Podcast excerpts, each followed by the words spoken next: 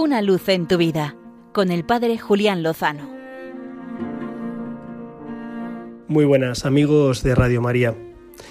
El pasado jueves 11 de febrero, fiesta litúrgica de la Virgen de Lourdes, la Iglesia ha celebrado también la Jornada Mundial del Enfermo, un día para rezar especialmente por nuestros hermanos que sufren cualquier enfermedad.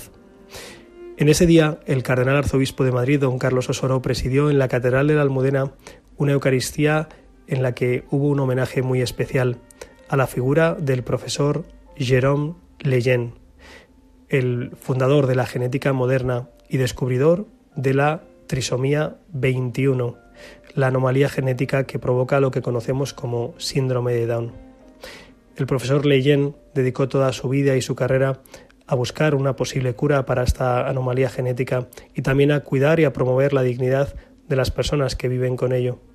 Se encontró enfrente, desgraciadamente, la cultura de la muerte, que aprovechó su descubrimiento para el descarte de los fetos, de los bebés que venían con esa trisomía, llevando en algunos estados prácticamente a la desaparición de las personas con síndrome de Down.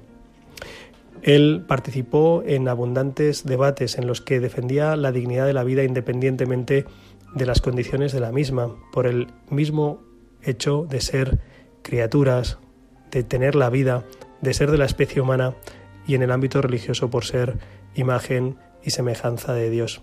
Fue íntimo amigo de San Juan Pablo II, quien le pidió que fuera el primer presidente fundador de la Pontificia Academia de la Vida. En sus debates utilizaba argumentos no solo científicos, sino también de razón, experienciales. Comparto uno que me ha parecido especialmente elocuente a la hora de no juzgar el valor de una vida por las limitaciones que pueda tener. Cuenta, contaba el profesor Leyen. Un amigo mío, el profesor Barcani, contó en una ocasión que en, 1900, en 1889 llamaron a su padre, que era médico en Braunau, en Austria, para dos partos. En uno de ellos nació un precioso niñito que gritaba muy fuerte. En el otro parto nació una pobre pequeñita trisómica con síndrome Down. Mi padre siguió el destino de esos dos niños.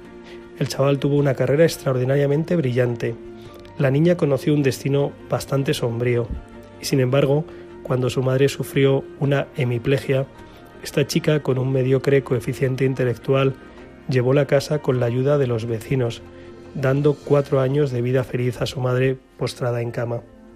Leyon, Leyen añade, el viejo médico austriaco no recordaba el nombre de la pequeña, pero nunca pudo olvidar el nombre del niño. El niño se llamaba Adolf Hitler. La dignidad de las personas no reside en el número de cromosomas que tengan o en la integridad de sus miembros, reside en la dignidad que le ha sido conferida con el ser, y eso es sagrado. A eso se dedicó el profesor Jérôme Lejeune, que ha sido declarado venerable recientemente por el Papa Francisco, reconociendo sus virtudes heroicas, la fe, la esperanza y la caridad, lo que hace que podamos esperar con confianza que sea pronto beatificado y canonizado, estando seguros de que con el Señor lo mejor está por llegar.